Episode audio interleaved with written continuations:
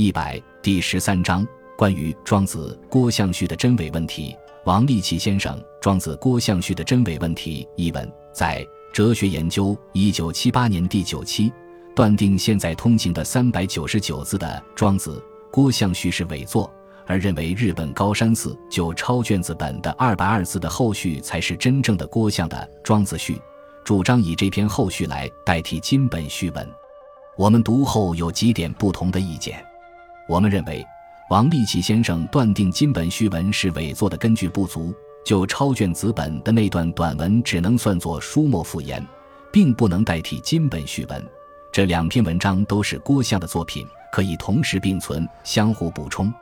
本着百家争鸣的精神，现在把我们的意见提出来，与王立奇先生商榷。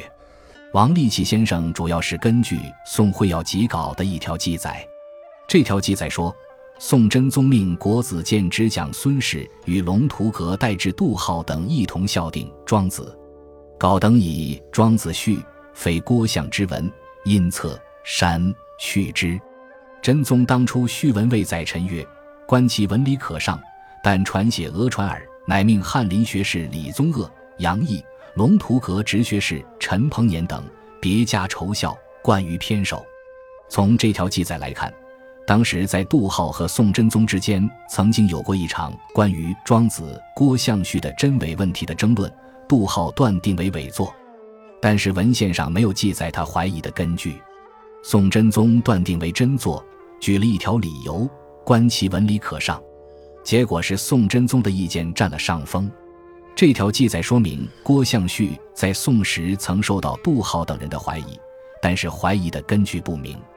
我们不能拿杜浩等人的根据不明的怀疑做依据来断定郭象序是伪作。王书民先生曾研究过这条记载，他在《郭象庄子注教记》里说：“宋人有谓此序非郭象之文，未足据信。”确实，与其相信杜浩，倒不如相信宋真宗，因为文理可上总算一条理由，而杜浩等人的怀疑，我们无从确定其真凭实据是什么。王立奇先生认为，杜浩、孙氏他们指出《庄子序》非郭象之文，不是信口开河，而是有真凭实据的。实际上，是王立奇先生根据玉海的一条记载，揣测出他们有真凭实据。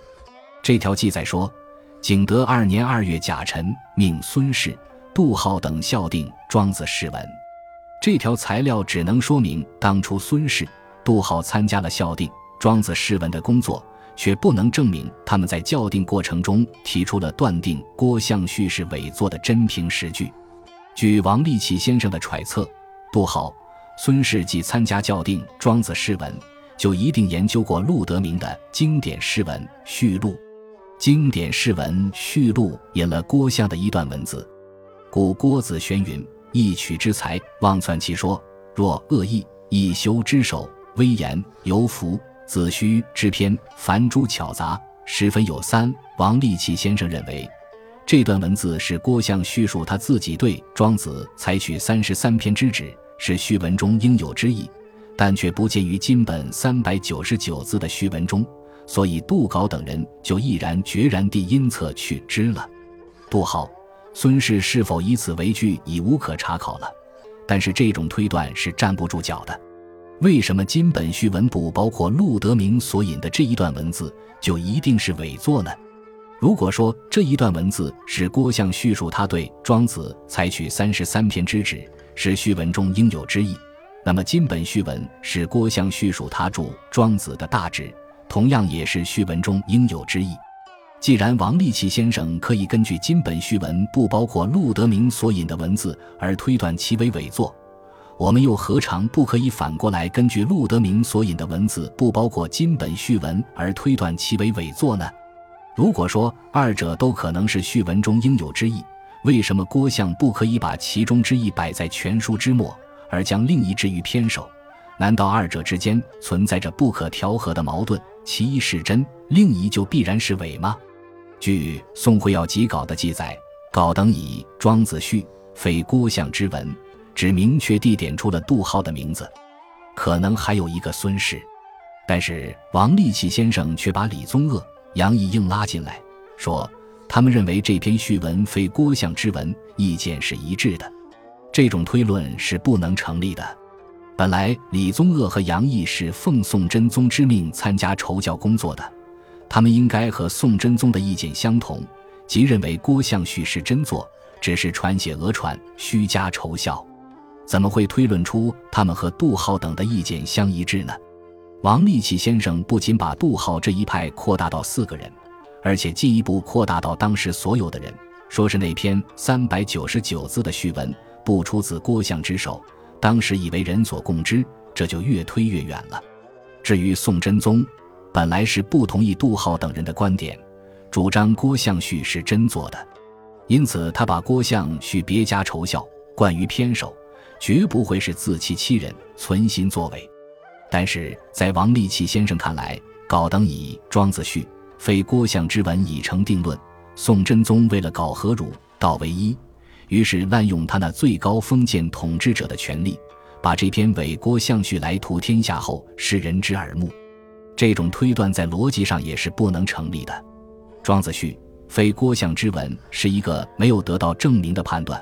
王立奇先生却把此上称疑问的判断作为前提，生发开去，做了许多文章。其实宋真宗完全用不着作伪，既然他拥有最高封建统治者的权利，就可以动用各种手段搞儒道合一，何必非借助于这篇伪序不可？难道听从杜浩等的建议删去伪序，或者命令别人另写，或者亲自动手写一篇御序？就不能为封建统治阶级服务了吗？如果说庄子著非要这篇伪序不可，其他任何文章都不能代替，岂不是恰恰表明这篇伪序最足以代表郭象的思想，恰恰证明其不伪吗？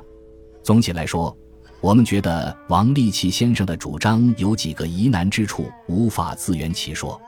一，作伪要有一个目的，即为了乱真而篡改原意。